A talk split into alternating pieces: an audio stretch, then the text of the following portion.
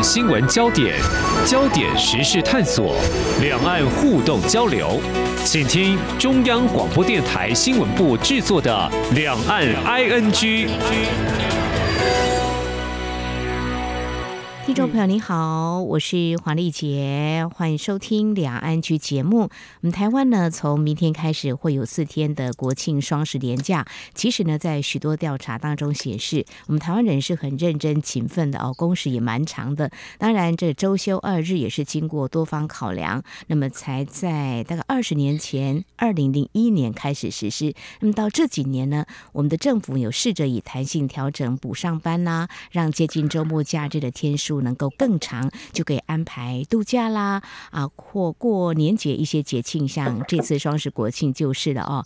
其实，在这个景气低迷的时候，我们也会留意到，不管是台湾或其他国家了，政府通常会寄望能够刺激消费，比如说去旅游啦、购物等等。不过，在今年疫情过后呢，在台湾倒是没有这个热烈拍手叫好的情况，反倒媒体是关注今年像这样的连假好像啊太多了哦，所以。明年像这样的做法呢，政府又有一些改变，也算是贴近顺应民意。不过中国大陆呢，好，从这个十月一号开始，所谓的十一长假，今年好像有连续八天的假期，这旅游人潮或许可以看出内需消费在经济成长趋缓的时候，有没有打一剂强心针呢？另外，在出外旅游的脸孔当中，我们特别要来关注青年朋友呢。如果上班累了，当然应该会想好好放个长假，国内旅行或出国玩玩，应该都蛮好的。情况究竟如何？我们连线中央社驻北京记者吕佳荣，请他带给我们第一手的采访观察。非常欢迎佳荣，你好。哎，丽姐姐好呢，大家好。嗯，我们先来谈这。中国大陆的青年如何度假？之前有个官方数据，就是我们在节目当中也跟嘉荣一起来探讨跟关心的，就是中国大陆青年失业率达到两成左右哦。呃，我们就可以想象，官方应该也会很想要公布令人啊、呃、觉得比较开心的数字。不过，这样的失业率难道是假的吗？情况有可能会更严重吗？因为在台湾有没体报道，也是在前一阵子的啊，就中国大陆失业率是更高的哦，会比这个五个人当中有一个找不到工作啊、呃，是更令人担心。最近你跟北京的一些年轻人有机会聊一下哈，呃嗯嗯，他们找工作的情况是怎么样？真的不好找吗？嗯，哎，我是觉得也像是类似街访的，找年轻人跟他们谈谈嘛，因为反正就是在第一线嘛。我觉得这一次就是说，因为在台湾。看到很多关于中国大陆年轻人很多新的用词啊，比如说内卷嘛，嗯、就最近都很红嘛，就这几年内卷呐，然后过度竞争嘛，躺平，嗯，哎，又躺平了，然后又什么很多那种类似小确幸的这种用词来形容他们。那、嗯、我觉得这其实跟就是以前五十年前还在念书的时候，那时候新闻报道一直跟我们讲说，哎，大陆的年轻人很有狼性。好像很有竞争力，就十年之后，整个社会的风向好像整个都改变了嘛。嗯，对啊，所以我就觉得这一次的话，尤其是疫情过后，我觉得大家都很关注，就是中国的经济复苏的状况。然后尤其是年初的时候，就开始看到他们的青年失业率一到六月是不断的在升高，好像都没有就是因为他们的经济有一些调整而下降嘛。然后之后就。官方就不公布了嘛，所以这个事情就让我觉得不太寻常，所以就想去多了解他们了。嗯，那我采访的这些年轻朋友，他们大部分都是九五后。其实有一个让我比比较印象深刻，因为她是零零后，应该是两千零二年左右出生的一个女生。然后她是在北京学中医的，嗯哼，学当医生的。嗯哼，那可是。他就是说，他学中医也不一定是说要往这个方向去，因为因为其实，在大陆的医生的薪水其实跟台湾是不太一样的。台湾的，然后他们的社会地位也不同。哦，嗯，对，然后也比较稳定。可是，呃，在大陆的话，医生类的，就是他们的薪资算下来就是。会觉得哎，怎么跟台湾的制度是完全不同的？就是两岸的那个整个不一样。然后医生在也有很多医疗纠纷，然后医院的环境跟台湾比的话，真的嗯有差距的。所以这个年轻人跟我讲说，他就不是不一定要当医生，因为他现在在做那个自媒体，他也会接一些网拍当马模特儿。他说他觉得他这样赚钱都比未来当医生还有可能多钱，赚更多。对啊，斜杠，对对，而且 我们台湾说斜杠，嗯。他也跟我讲一个很好，他就说：“哎，什么是啃老？”他说：“如果你只是躺在家里哦，嘿，那个只是虚假的啃老。”因为躺在家里可能只花爸妈一点点钱，对。他说：“可是如果每次去工作，然后还去跟爸妈拿钱买房，那个才是真实的啃老。”哦，我觉得蛮有趣的。对啊，我觉得还他觉得那个买房才一大笔钱哦，真的哦。我觉得他也算是还算懂事啦，就是说拿一大笔钱去买房子，那才是真的啃老。生活费那么一点点，好像还好。嗯，对对，因为他们很多都是独生子女。嗯，对，那一代应该还没有开放三孩、二孩，应该还没有啦。哈。嗯，对对对对，然后他们是嗯，对，就独生子女，所以他们爸妈其实可能，我觉得整个那个社会的那种价值观啊，其实可能也是会跟台湾比较不太一样，因为我觉得独生子女的环境可能跟台湾的，比如因为在台湾可能跟他年纪差不多大，也是有二孩啊，对。就是有两个小孩啊，或是三个都有可能嘛。那、嗯、比较起来的话，他们可能爸妈没有给他们那么多大的压力的话，他们真的也是可以做他们自己想要做的事情啊。嗯嗯，对，这应该是有差别的。那也有一些受访者跟我讲说，反正你没有压力，你就没有压力嘛。你觉得自己不要去卷，那你就不会卷了。就他们就是有一些已经是这种心态，而且尤其是疫情的时候，因为是关三年嘛。嗯，所以那个时候其实很多的那个年轻人他们是没办法出去实习的。那这样对他们的就业会有影响吗？没有办法去实习？我听的时候是有影响的，因为可能企业他们就不会倾向用就这样子状况的，可能进来还要训练，花一点时间，或许嗯，对，因为以前他们都会很积极的去争取一些实习的机会。我觉得这个是这一代就是有受到疫情，疫情然后被关了三年，这个七年的困境。嗯哼，对，因为他们没办法去去实体的地方上班，呃，这个实习，然后也要用透过就是电脑啊这样子，没办法去上实体课啊，就是整个都是很一个人的这种作业的话，就是说不晓得会对他们是会不会造成什么一些影响，那个全部后面都要再看，所以我觉得他们有内卷啊，然后因为内卷那个词是在二零一九年，嗯哼，我记得好像是在二，因为好像在疫情之前，可是他就突然就有躺平了，就是整个那个就很快嘛，就是整个社会其实是。它那个搅动速度很快啊，然后现在房价也是很高啊，所以很多来落户来北京的有些人就觉得不必买房，因为可能回到他们原本的家乡也可能是一个选择啊。哦，这样子啊，他们不会小镇青年很努力在这个北京大都会买房，就说那回到自己家乡也可以买房。那如果城镇化推的还不错的话，或许他们也可以买房。所以他们虽然是独生子女，没有所谓的呃父母亲给他们的压力嘛，完全是。看自己的想法，我觉得压力可能也是会有，或是他们会受到比较多关注嘛，对啊。嗯，但是我觉得就是在于经济上的话，可能因为独生子女就是爸妈有什么，他们就全部拿到了。哦，没有错，不会有分配的问题啊。是是是是，这个父母亲全部把好的就给自己的子女。呃，对啊，这些算是你接触到的，就你访问到这几个街坊的，然后他们应该算是有大学。毕业嘛，哈，在台湾说大学，他们高校毕业是吧？大学毕业、研究生毕业跟在就读的都有哦。那就刚好都不碰到哇，那真的是对对对。大家在关注的时候，也特别是会看这一块，在台湾也是啊。台湾呃前几年也都是会说呃高学历是高失业嘛。啊、哦，这个问题其实还蛮可以去探讨的哈。那其实台湾也有这个青年失业率会比较高，比总数平均来看的话，像最近我们的主计总处就公布，我们的青年失业率大概是百分之十二点多了哈，比中国大陆官方公布的数据还要低。但是其实多年来政府也都很关注这样的数字，当然除了在暑假。特别关注，因为是大学毕业生他们毕业之后的求职的一个情况，之后就慢慢好像回稳。不过好像是青年失业率都会比较高，原因可能还蛮多的。然后我最近也留意到，哇，这个求职哈，嗯、呃，也有所谓的愤怒求职哦，就是说一次寄出好几封的求职信哦，呃，就是呃要看看哪一个地方呃比较。啊，适合他的专业的发挥，那薪资好不好？嗯、那这个也引起了现在市场上的关注。这个一次丢了好几封，是不是能够找到个理想的工作？就有专家提醒，就一次寄那么多封，到时候会不会被禁用？可能这个大数据就会 告诉这个面试的主管，就说你怎么一下子会？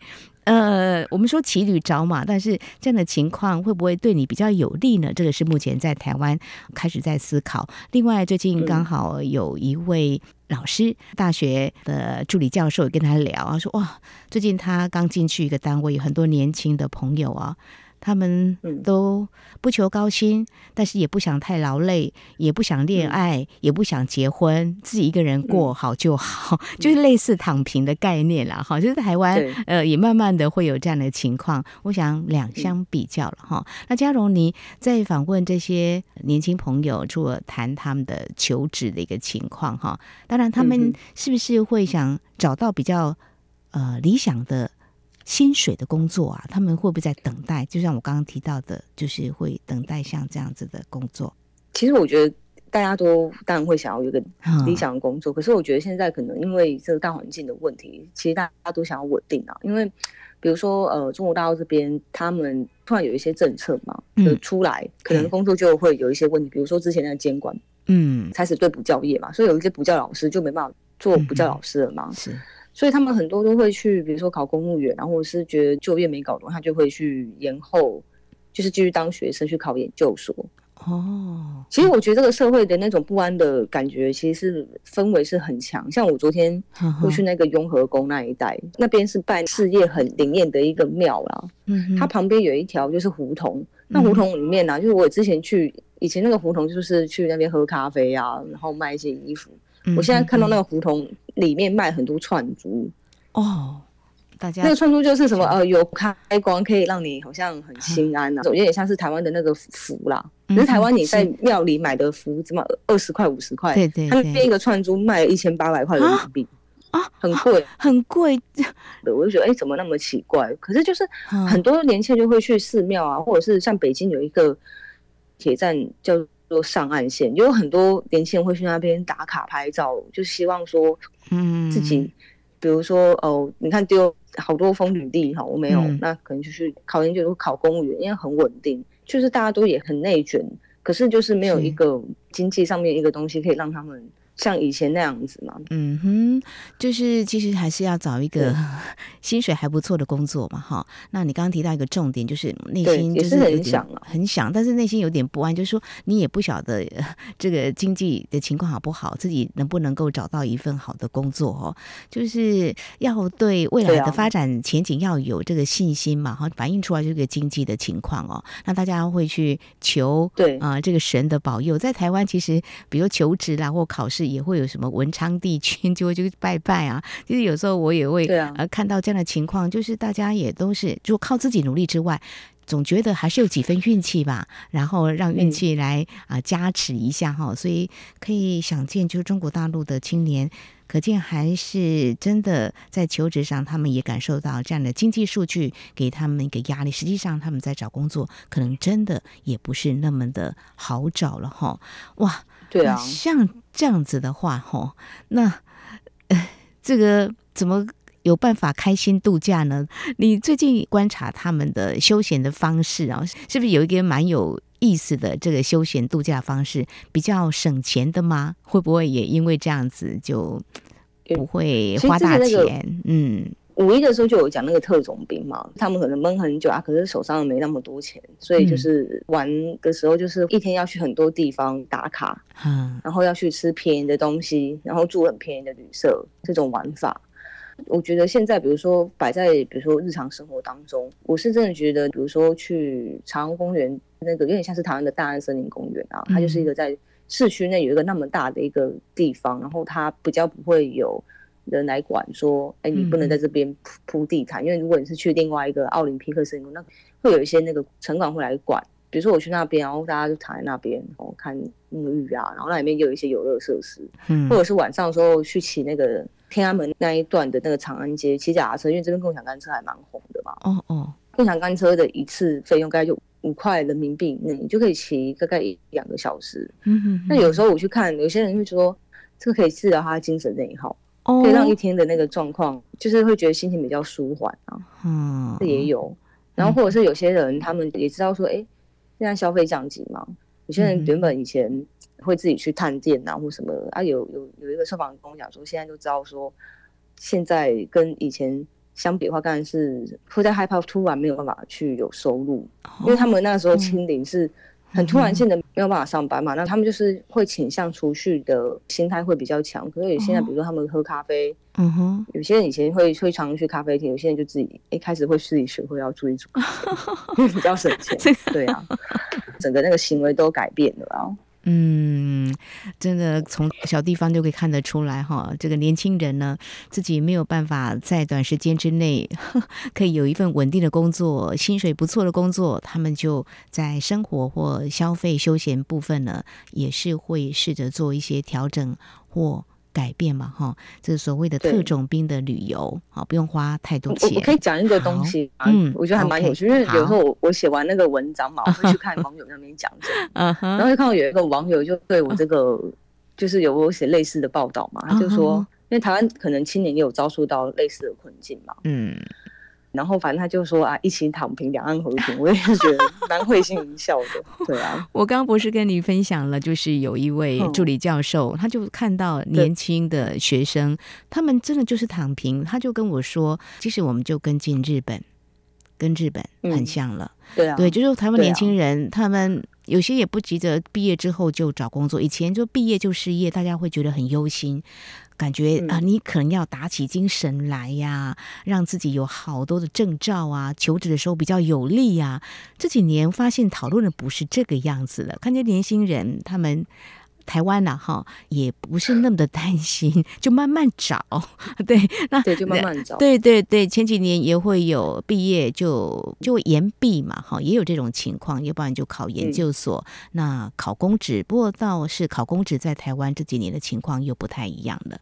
嗯，好像也不是说大家会呃认为景气呃不太好就去考公职，倒不会哦。现在台湾还是有些缺工的问题了哈，这又是好多呃面向都可以去探讨的哈。那我们在今天非常谢谢嘉荣在有关中国大陆青年的求职，还有嗯他们面对比较嗯经济要复苏，也许不是那么明朗的情况之下，比较没有信心，他们现在的休闲生活他们怎么样做调整？等待给我们你第一手采访观察。等一下我们要谈的是十一长假，好像快要告一段落了哈。我们来看几个、嗯、呃部分你所观察到的，来让我们两岸的民众都能够了解。节目稍后回来。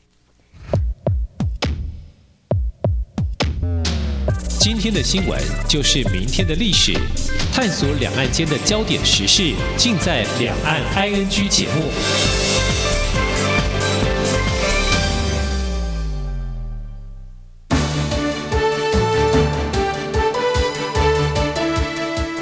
华民国双十国庆即将到来了，今年的双十国庆大会处处是亮点，主题为“民主台湾坚韧永续 ”，2023 台湾 National Day 要展现民主台湾温柔坚韧的永续精神。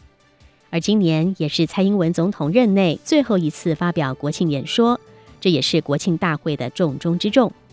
表演嘉宾更是令人惊艳。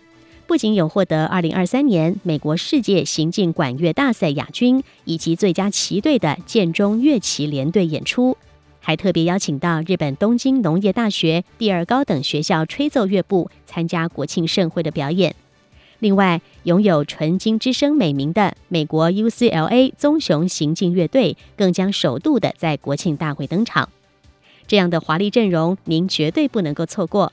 十月十号上午九点到十一点三十分，华语听友，请您使用以下六个中短波频率收听：中波一五五七千赫，短波九六七零千赫，九七九零千赫，一二一零零千赫，一五三零零千赫，以及一五四七零千赫收听。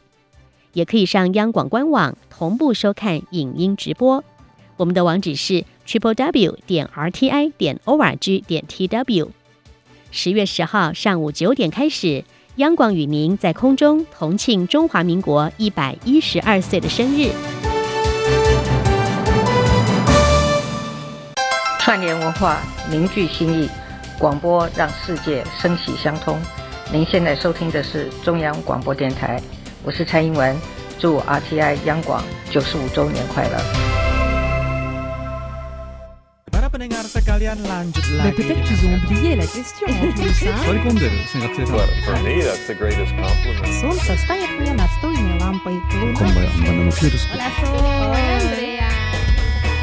无论你在世界的哪个尽头，请你跟我这样做。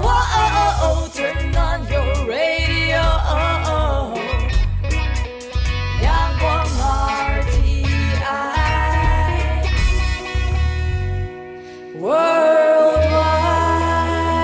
央广联系世界的桥梁。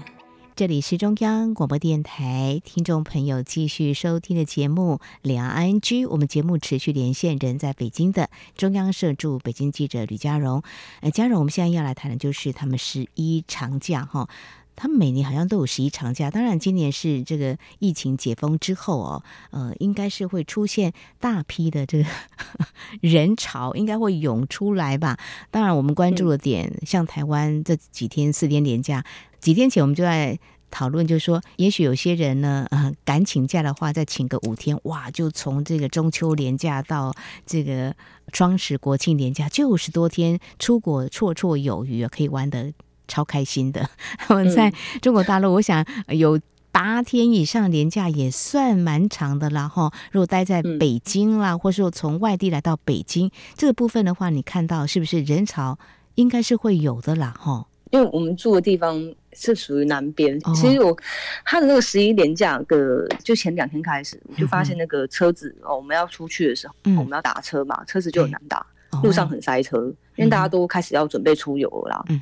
然后我昨天看到，就是回来回来的人潮也开始有了，比如说好像是在北京南站，是北京西站，嗯，他说二十万人车站人流是是二十万人，我就觉得哦，真的很可怕。哦。然后比如说。像北京的话，大家会想去看，因为这边是十一嘛，嗯，他们会想去看天安门升旗。今年去看的人潮是有三十点二万人，就跟我们台湾的总统府前的升旗是很像的，这样子。他们可能更激昂嘛？哦哦，这种气氛是吗？气氛啊，对啊。可是说说，然后就是今年就是他们这个叫超级黄金周，因为嗯，这是疫情之后首。是，的，这么长，好像我记得应该是比五一的假期还要长。哦、可是他们就是很想看看说，呃，就这次假期，看看能够让经济的那个热度能不能够超过就是疫情前的二零零九年。嗯、对，尤其文旅部他们自己有先估计，就说这一次国内十一长假出游会达到八点九六亿人次。嗯，八点九六亿人次就是年增，就比去年会增加八十六趴，就嗯对收入的话可能会有，反正就台币大概三点三兆元，嗯哼，就他们想要刺激这个经济，然后因为又可以出国了嘛，可是他们估的出入境旅客大概是一百五十八万人次的，虽然可能就是这个比较还好，可是就是说他们是很希望内需的能够有带动啊，那其实就是北京，因为我们在这边待久，我们都知道那个去那边应该就是没办法玩。你只能看人哦，因为人很多。对，所以我的话，我我是去看那个中网中国网球公开赛，哎，那人也很多。哦，有很多人。北京有那个中网，有很多人去观赛。然后，可是我我自己是不敢去什么长城颐和园，因为我知道颐和园 一定也是挤爆了吧？对，一定是挤爆，因为我之前就是平常的假日去颐和园就已经是很挤爆了。那我想到就是这种大假期啊，那我我自己是不敢去，很多在这边待久了，就是反而是不敢去那些地方，因为知道说这种假期就是人会非常多。然后昨天去雍和宫要去吃旁边一个很有名的店，哦，但还没开就已经大排长大排长龙，排不到。对啊，其实它就是人很多，这样。这个人潮呢，可以想象，听众朋友真的要用想象的哈，因为中国大陆人真的很多，不光是北京市的市民，可能也有来自其他省市的会进到北京来玩，应该也会有了哈，一定有的嘛，一定有的，一定是。所以看来人潮是蛮多的，因为已经解封了嘛哈。而且因为我自己也很喜欢治疗我的精神内耗，我会去骑那个，也是你也是骑那个，对，晚上我会去想，这这一次十一假期那个长安街是不能骑的哦哦，它是有管控，管控啊。哦，对，那边是管控，因为可能的就是太多。了，踏人太多，就是整个天安门。那因为大家来北京就会去看天安门嘛，是。去人民广场，就好像是一个就是反正大家好像去台湾看的景点概念，对对，避房景点，对，所以我就觉得他们不不让骑，我觉得很扫兴，对，我觉得很扫兴。然后我就是去骑骑天坛呐，因为我们住的地方离天坛很近，就在我们后面。天坛我那时候骑的时候也是哦，人很多，对啊，哎，看起来这个中国大陆。呃，在北京啦，地铁不是还蛮四通八达的嘛，就是输运量也大啦。但是这几年这个共享汽车啦，哈，单车单车，共享单车哦啊，汽车也有吗？也有吗？汽车好像也，汽车好像也有。可是大家很多其实是共享单车，因为他们做的那个单车道还蛮好的，因为他们路不大嘛，所以他们可以切。哦，这边是这边的好处啊。哦，这个是呃街景真的不太一样。台湾也是有共享单车啦，哈。不过最近台湾有一个 T Pass 卡，其实它的主要目的是要减碳。就是让大家多搭乘大众交通工具，嗯、那其实好像也有一些效果，慢慢的会显现出来。但是我们今天谈的是重点是中国大陆的十一长假，嗯、看来人潮是有了，那消费大概这个数据会慢慢也会出来吧。呃，或许我刚刚说的会不会给中国大陆在这个经济复苏一剂强心针？内需消费好像这几年都不容易拉动，在疫情趋缓之后，好像也是如此嘛，哈。但是这一波有没有可能，哈？嗯嗯，我觉得它就是个观察口，像是今年五一的时候，是看到就是说我们去外面吃饭，的确就是比如一家人，哦，终于可以开始出来吃饭了。嗯哼，之前因为封控没办法，对，然后嗯，朋友可以大家一起出来了。嗯哼，那之前没有办法，可是这之后的数据出来的是他们的平均的消费是下降的。哦，对，因为那个疫情的那个伤很重，所以。这是十一的话，因为他们的经济数据有好像在今年八月、九月的时候有比较好一点，嗯，可是不晓得说这个好能不能够反映在民众真实生活上面，因为他们就是现在的可能整个社会气氛还是会怕，因为政策的关系啊，没办法去上班，所以很多人比如说都会想要留比较多现金。在自己身边，对，有些人还去卖股票，哎，我有听过这样子的，嗯，觉得这个是要留一些钱，嗯哼，会比较安心一点哈，会比较安心，对啊，嗯，那这一次也是要看后续的数据，因为今天是呃长假的最后一天嘛，是，所以可能要等到，我觉得应该是明天了，就反正他们会公布数据，它就是个观察口，到底哎，对，这次的状况他们呃恢复了如何？就是尽管哎人出来了，对，但是他们的经济的上面的一些。问题呀、啊，或者是民众愿不愿意消费呀、啊，它还是一个谜。嗯，没有错。好，对啊，我想官方会统计，从这个数据我们就可以来做一个非常好的观察哦。就是因为刚刚其实你有点到，就是说年轻人也会倾向储蓄的。我以为是这个呃他们的父母这一代哦，就是我们知道中国大陆的这个储蓄率是全球第一的哈，最高的哈。这个数据是在节目当中我们也呃探讨过哈。台湾也是储蓄率蛮高的。这跟欧美国家的一个观念是不太一样的，但是现在如果因为经济复苏的前景，大家还是不太有信心，还有政策啊的所谓中国大陆讲的出台，他们要什么样的政策管理，他们都觉得 也没有办法抓得准的话，那当然是把更多的钱啊放在自己的手边。会更安心。好，非常谢谢中央社驻北京记者吕佳荣。今天针对中国大陆十一长假有没有出现这个旅游消费的人潮或呃这个钱潮哈，还有这个青年就业的问题，还有他们的休闲消费的情况，谢谢你带来第一手的采访观察。谢谢家荣，谢谢，谢谢，谢谢，谢谢。好，以上就是今天两岸区节目，非常感谢听众朋友您的收听，华丽姐祝福您，我们下次同一时间空中再会。